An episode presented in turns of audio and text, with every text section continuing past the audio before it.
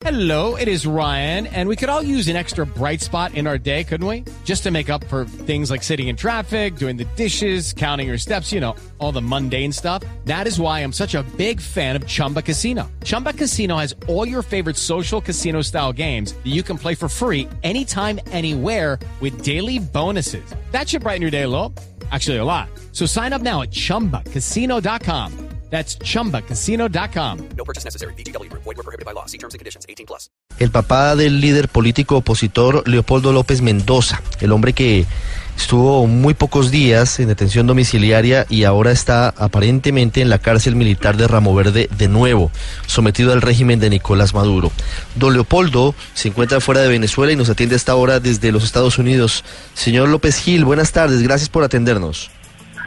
Muy buenas tardes, gracias por su invitación. Sí, quisiera preguntarle primero qué sabe de su hijo, cuál es la situación de él en la cárcel de Ramo Verde, qué saben luego de, de su regreso a prisión. Bueno, Leopoldo eh, efectivamente está otra vez en Ramo Verde, eh, pero lamentablemente otra vez en una situación de aislamiento. No le han permitido verlo a sus abogados que han estado eh, tratando de ingresar ayer y hoy. Y hoy la, residencia de Leopoldo ha sido varias veces rodeada de, cuerpos de seguridad del servicio de inteligencia militar, el llamado SEBIN, eh, y, la verdad es que no, no, no, no sabemos mucho más de eso. Don Leopoldo, ¿cómo ve la situación en Venezuela hoy? Eh, a propósito de, esto que también es una de las situaciones difíciles de los últimos días, el regreso a la cárcel de, de su hijo, de Leopoldo López Mendoza y de el alcalde de Caracas, Antonio Ledesma. Esto como coyuntura, pero ¿cómo ve la situación hoy en Venezuela? ¿Cómo la analiza? Bueno, eh, muy, muy crítica y desde luego hay una situación gravísima para una, una de esas... Diatribas de, de, de, de, donde la, la, la conciencia y, la eh, eh, bueno la buena voluntad a veces eh, son necesarias para tomar las mejores decisiones. Hoy debería haberse seleccionado y juramentado el grupo de constituyentes el señor Maduro lo ha pospuesto.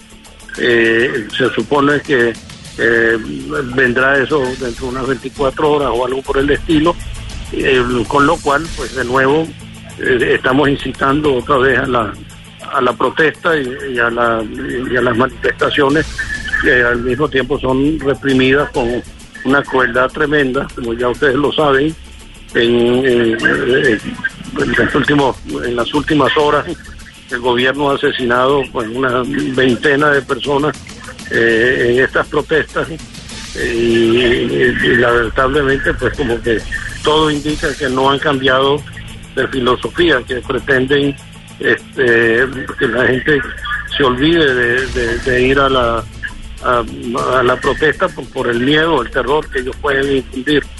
Lamentablemente creo que el pueblo venezolano está decidido a cambiar el régimen y está dispuesto a muchísimos sacrificios aún todavía. ¿Cuándo vendrá el desenlace de la situación en Venezuela? Porque luego del domingo pareciera que, bueno, estando en las calles de Caracas y hablando con la gente, pareciera tener una suerte de pesimismo, diciendo de nuevo el gobierno volvió a ganar. ¿Cuándo podría darse una salida, como lo pide la oposición, negociada a través de elecciones a, a, a la crisis?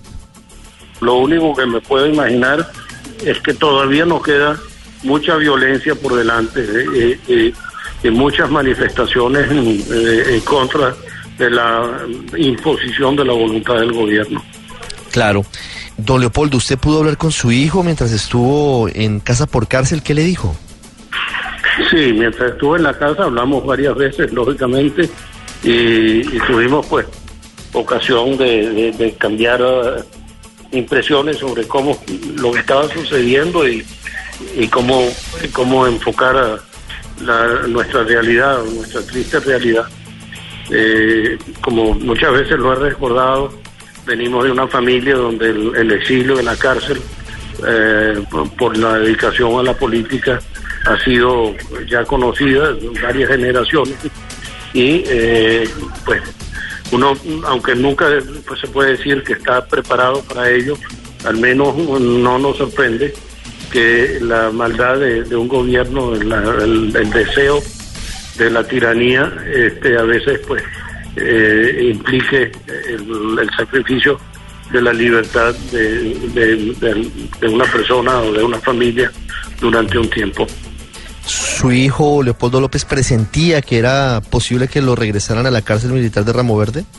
Sí, sí, por supuesto que sí, y lo dijo varias veces, y lo dijo cuando anunciaba su posición, donde eh, claramente decía, bueno, si, si esto me va a traer consecuencias de, volver a la cárcel, pues lamentablemente estoy dispuesto, pero no estoy dispuesto a doblegarme y a, cambiar mis principios por, por mi comodidad.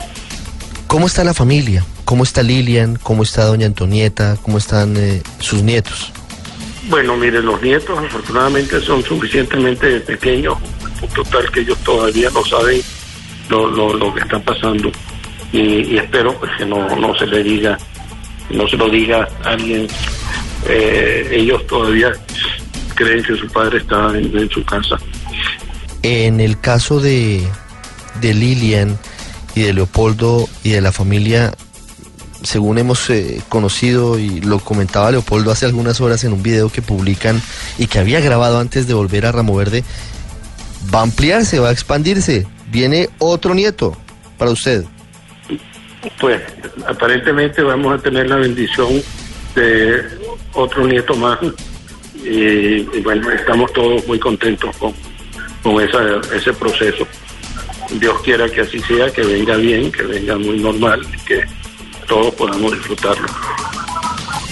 Quisiera hacer una última pregunta, don Leopoldo, porque usted ha tenido que estar fuera de Venezuela en los últimos meses, por no decir años, por decisión del régimen de Nicolás Maduro.